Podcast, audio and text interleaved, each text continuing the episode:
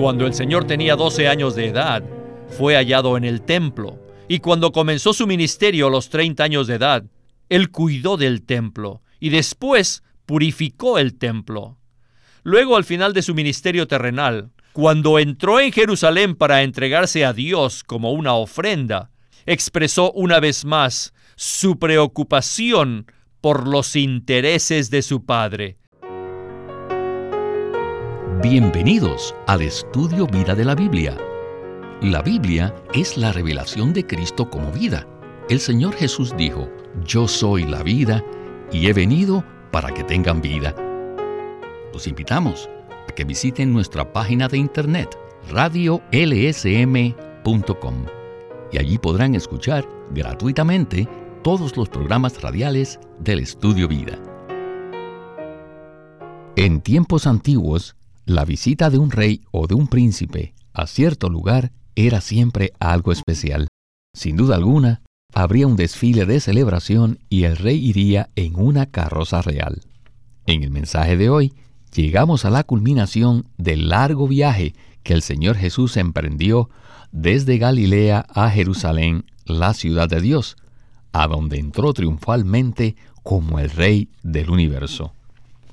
Los discípulos que le acompañaban pensaban que Jesús tomaría su lugar en el trono de David que estaba en el templo y establecería un reino terrenal con esplendor y majestad. Pero este pensamiento natural era contrario a lo que leemos en Lucas 19, pues el Salvador hombre no entró a Jerusalén en un palanquín real, sino montado sobre la más humilde de todas las criaturas, un asno joven, un pollino. El título de este estudio vida es El Salvador hombre se entrega a la muerte para efectuar la redención. Y con nosotros está Antonio Hernández para los comentarios. Bienvenido, Antonio. Gracias por su invitación, Víctor. Antonio, en el capítulo 4 de Lucas, vemos que el Señor proclamó la era del jubileo. Nuestra vida cristiana consiste entonces en el disfrute de dicho jubileo. En Lucas, todas las parábolas e historias descritas hasta el capítulo 19 nos hablan sobre cómo nosotros los creyentes podemos ser aptos para no solo participar del jubileo hoy día, sino también participar del pleno jubileo en la era venidera. Entonces, ¿podría darnos un resumen acerca de lo que hemos visto en mensajes anteriores? Sí, es muy importante es interesante ver que en los capítulos del 14 al 19, el Señor Jesús habla de que seamos fieles servidores para que podamos ser recompensados en la era milenial venidera. En el capítulo 19 vemos que la salvación y el servicio se presentan juntos. Al recibir a Cristo en nuestro ser, nosotros somos salvos. Esto es algo sencillo pero a la vez precioso, maravilloso, eterno. Pero a partir de allí, como personas salvas, necesitamos ser fieles en servir al Señor. Cuando digo servir al Señor, no me refiero a hacer muchas cosas, sino a ser fieles en permanecer en el disfrute del Señor. Si hacemos esto, estaremos capacitados para entrar en el disfrute completo del reino milenial venidero como una recompensa. En el caso de Saqueo, él recibió al Señor como su salvación. Eso significa que recibió a Cristo como el jubileo. Luego, en Lucas 19, se presenta la parábola de los esclavos que recibieron una mina cada uno. Dos de ellos fueron fieles y multiplicaron los dones que Dios les había dado y por eso fueron recompensados con el pleno disfrute del Señor. Esto nos indica que después de recibir al Señor como nuestra salvación, debemos amarlo a lo sumo, servirlo cada día e impartirlo a otros. Y como resultado, seremos aptos para entrar en el pleno disfrute del jubileo. Necesitamos comprender y aplicar los principios descritos en estos capítulos. Si disfrutamos al Señor hoy, lo recibiremos como recompensa en la era venidera. Esta es una sobria advertencia. Muchísimas gracias por este resumen. El Señor Jesús inició una larga jornada en Galilea, pasó por Samaria y ahora está a punto de entrar a Jerusalén. Los discípulos pensaban que él iba a establecer su reino terrenal y que de esa manera se iniciaría una era gloriosa. Sin embargo, el Señor iba a Jerusalén para ser crucificado. Iniciemos entonces el primer segmento del estudio vida con Witness Lee. Este es el inicio de una nueva sección. The man Savior's presentation of himself to death for redemption. El Salvador hombre se entrega a la muerte para efectuar la redención. From Galilee, he took long journey to go Él ya había iniciado una larga jornada desde Galilea hasta Jerusalén para hacer una cosa, morir. Pero necesitamos darnos cuenta que el Señor iba a presentarse a sí mismo en el altar. En el libro de Levítico, las ofrendas que se ofrecían en el altar tipificaban a Cristo, y el altar en el cumplimiento del Nuevo Testamento es la cruz. La Biblia nos revela que Cristo no solo es las ofrendas, sino también es el sacerdote que ofrece el sacrificio a Dios. Esto quiere decir que Cristo es tanto el sacerdote que ofrenda como las ofrendas mismas. Este pensamiento está claramente revelado en el libro de Hebreos, sobre todo 9.11 y 9.14. En los cuatro evangelios, especialmente en Lucas, vemos que Cristo iba a Jerusalén para entregarse a la muerte, no solo como la ofrenda, sino también como el sacerdote que presenta dicha ofrenda a Dios en la cruz. Y esta cruz es el cumplimiento del altar. Finalmente, cuando el Señor terminó su jornada, cerca de Jerusalén se preparó como un rey. Sin embargo, no entró en la ciudad preparado como un rey en su esplendor, sino en humildad. Él no preparó un gran caballo, sino que soberanamente preparó un pollino, un pequeño asno. Esto es maravilloso, maravilloso. Antonio, al entrar en un pollino en lugar de un gran caballo, el Señor mostró que era un rey humilde. Además, me llamó mucho la atención de que él era tanto las ofrendas como el sacerdote que las ofrecía. ¿Podría usted comentar sobre esto? En Levítico podemos ver muchas ofrendas. La ofrenda por el pecado, la ofrenda por las transgresiones, la ofrenda mecida, la ofrenda de harina fina, la ofrenda de paz, el holocausto, etc. Cristo es la realidad de todas estas ofrendas en el Antiguo Testamento. En Lucas 19 vemos que el Señor estaba entrando en Jerusalén para presentarse a sí mismo como la ofrenda única para Dios. En Hebreos 9:11 dice así, pero habiéndose presentado Cristo, sumo sacerdote de los bienes que ya han venido, por el mayor y más perfecto tabernáculo, no hecho de manos, es decir, no de esta creación. Luego también dice en el versículo 14 lo siguiente, ¿cuánto más la sangre de Cristo, el cual mediante el Espíritu Eterno se ofreció a sí mismo sin mancha a Dios, purificará nuestra conciencia de obras muertas para que sirvamos al Dios vivo? puesto que Cristo es la realidad de todas las ofrendas y a la vez es el sumo sacerdote, Él es tanto las ofrendas como el sacerdote que se ofreció a sí mismo a Dios como sacrificio eterno para efectuar nuestra redención. Es notable la escena presentada cuando el Señor entra triunfalmente en Jerusalén. Pienso que la mayoría de los que nos escuchan están familiarizados con este cuadro. El Señor Jesús entró en la ciudad montado sobre un pollino, y sus discípulos estaban gozosos no solo por lo que el rey estaba haciendo, sino porque ellos estaban con él.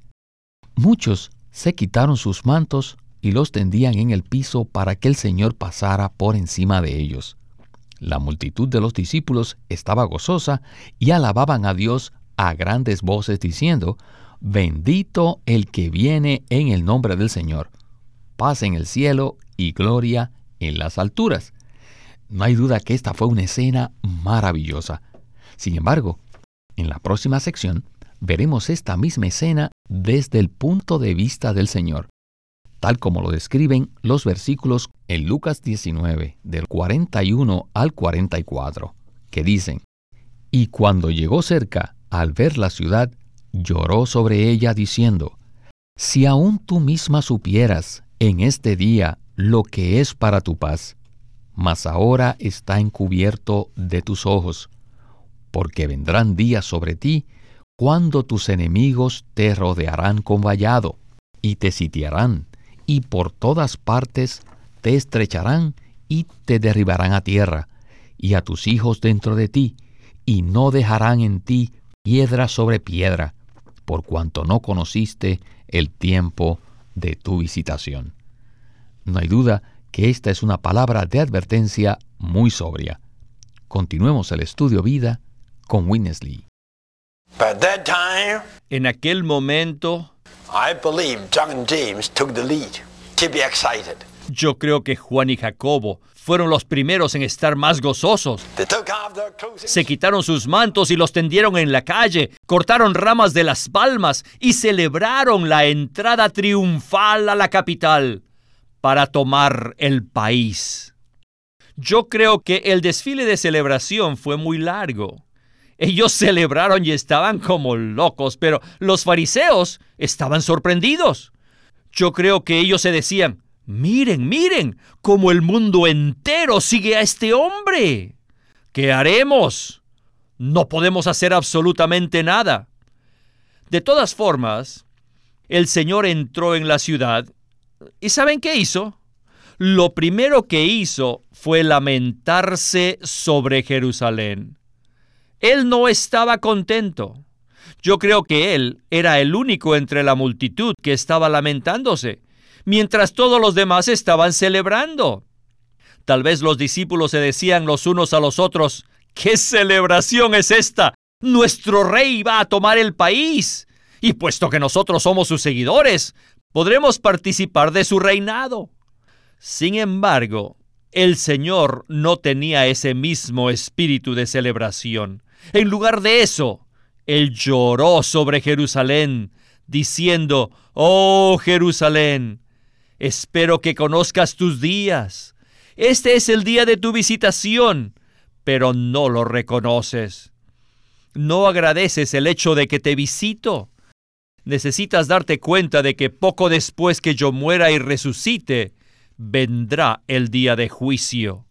En aquel día serás derribada al suelo.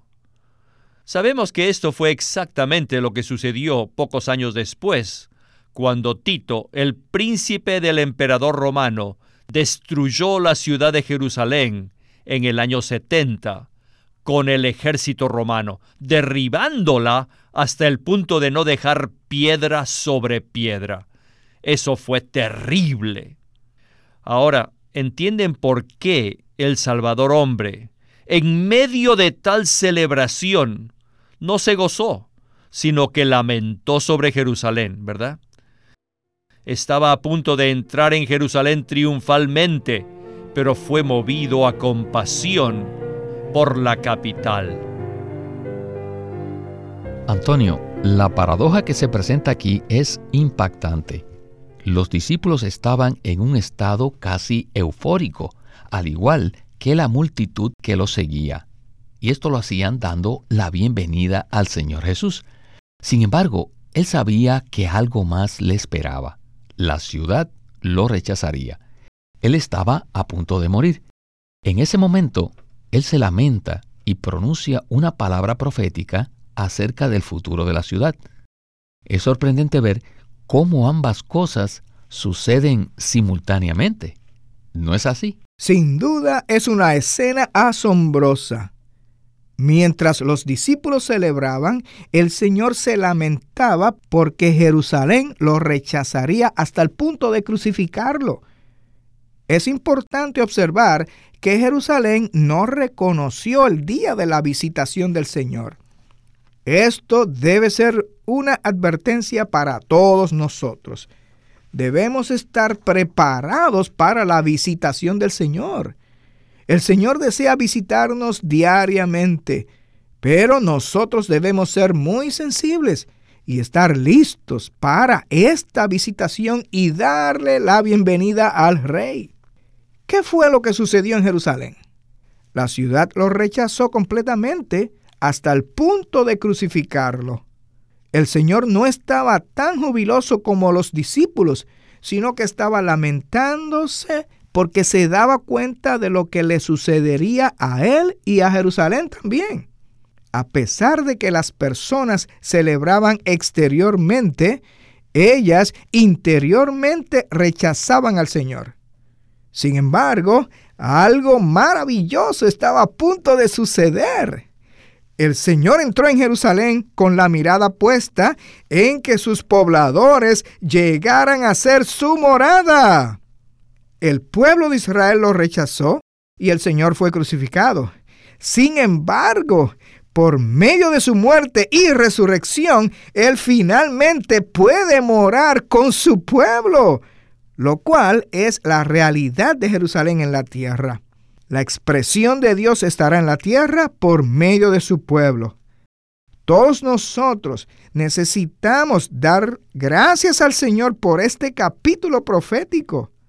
30 a 40 años después de la entrada del Señor a Jerusalén, esta fue destruida y no quedó piedra sobre piedra.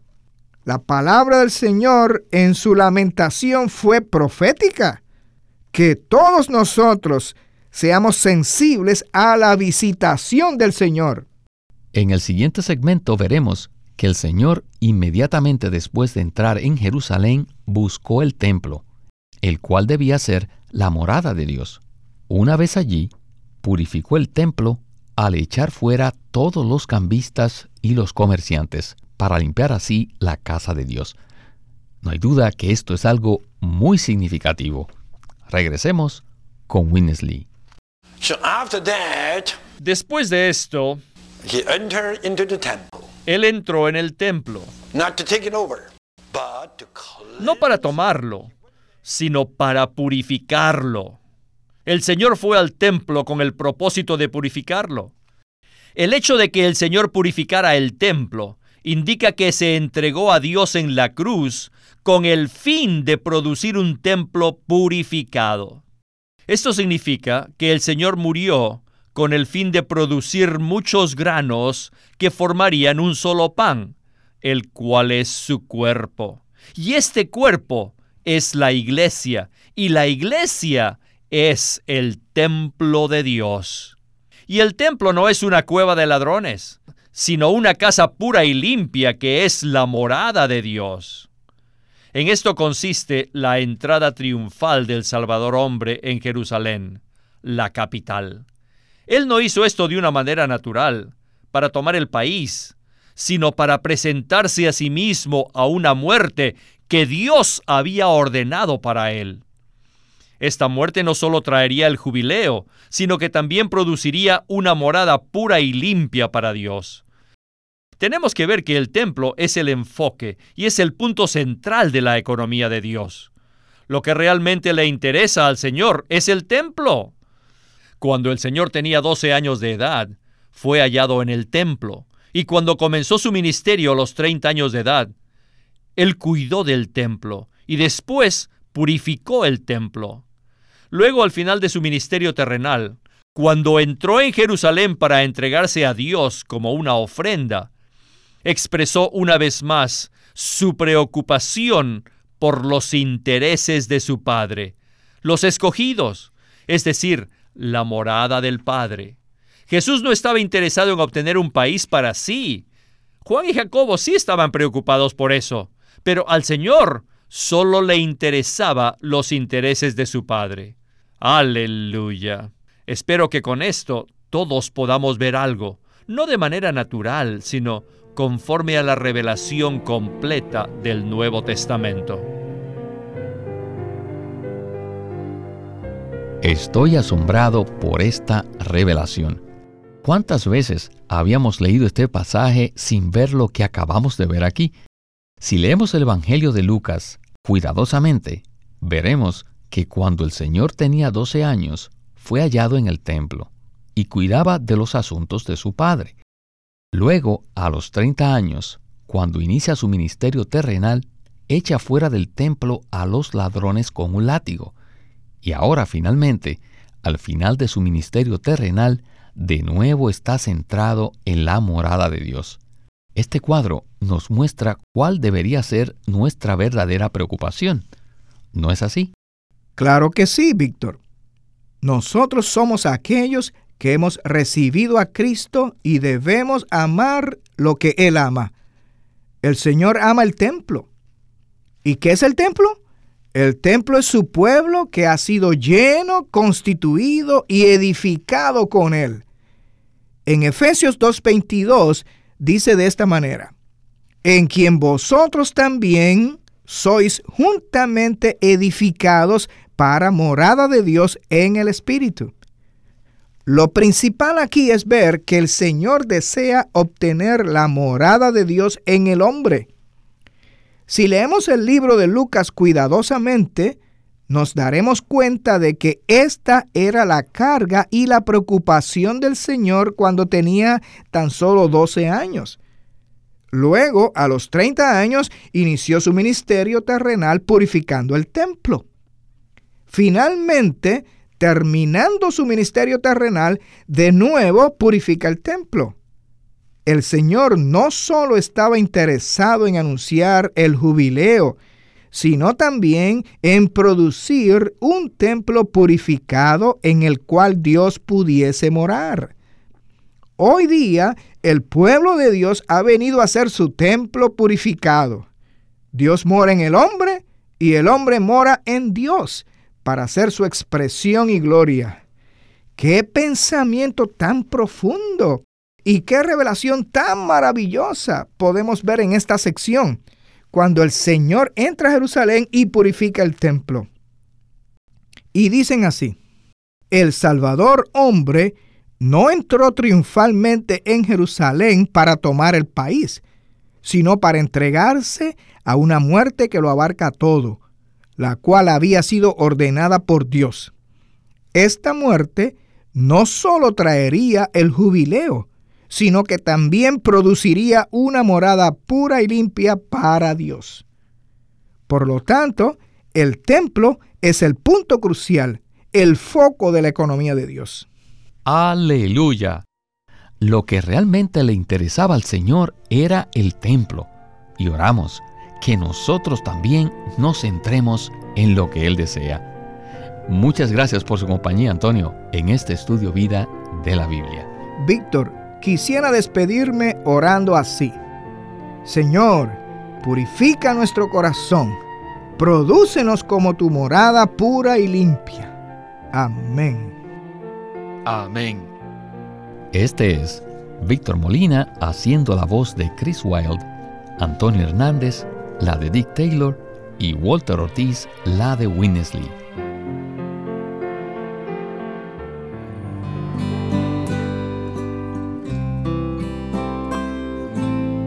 El recobro de la casa de Dios y la ciudad de Dios, por Witness Lee. Era por el año 500 a.C., cuando el pueblo de Dios se encontraba en el cautiverio babilónico, cuando de repente Dios despertó el espíritu de algunos cautivos para regresar a Jerusalén. De esto trata el recobro en el Antiguo Testamento como está escrito en los libros de Esdras, Nehemías y los profetas Ageo y Zacarías. Pero nos preguntamos, hoy en día, ¿cómo se aplica esto a nosotros? En este libro, Witness Lee presenta los aspectos prácticos y espirituales del recobro para edificar el templo y el muro de la ciudad. Y cómo esta realidad tipológica se aplica a nuestra condición actual. Y de esto trata el libro titulado El recobro de la casa de Dios y la ciudad de Dios, por Witness Lee. Witness Lee nació en 1905 y fue criado en una familia cristiana. A la edad de 19 años fue completamente capturado para Cristo, a quien se entregó incondicionalmente para predicar el Evangelio el resto de su vida. Él nos ha dejado una presentación prolífica de la verdad en la Biblia y su obra principal, el estudio vida de la Biblia, tiene más de 25.000 páginas de comentarios de todos los libros de la Biblia, desde el punto de vista del disfrute de Dios que los creyentes deben tener y de la experiencia de la vida divina en Cristo por medio del Espíritu Santo.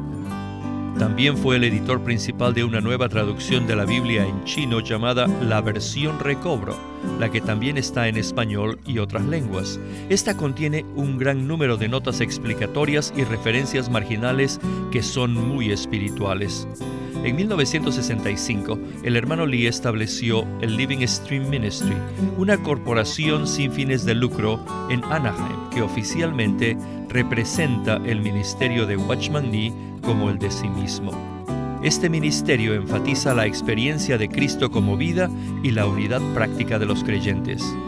Este énfasis llevó a las iglesias bajo su cuidado a que crezcan en la vida cristiana y su función en el cuerpo de Cristo. Él tenía la convicción de que la meta de Dios no es tener solo grupos o fraternalismos cristianos, sino el cuerpo de Cristo. Con el tiempo, los creyentes se reunieron simplemente como las iglesias en su localidad como respuesta a esta convicción. En los últimos años, muchas iglesias con esta visión se han levantado en Rusia y en muchos países de Europa Oriental.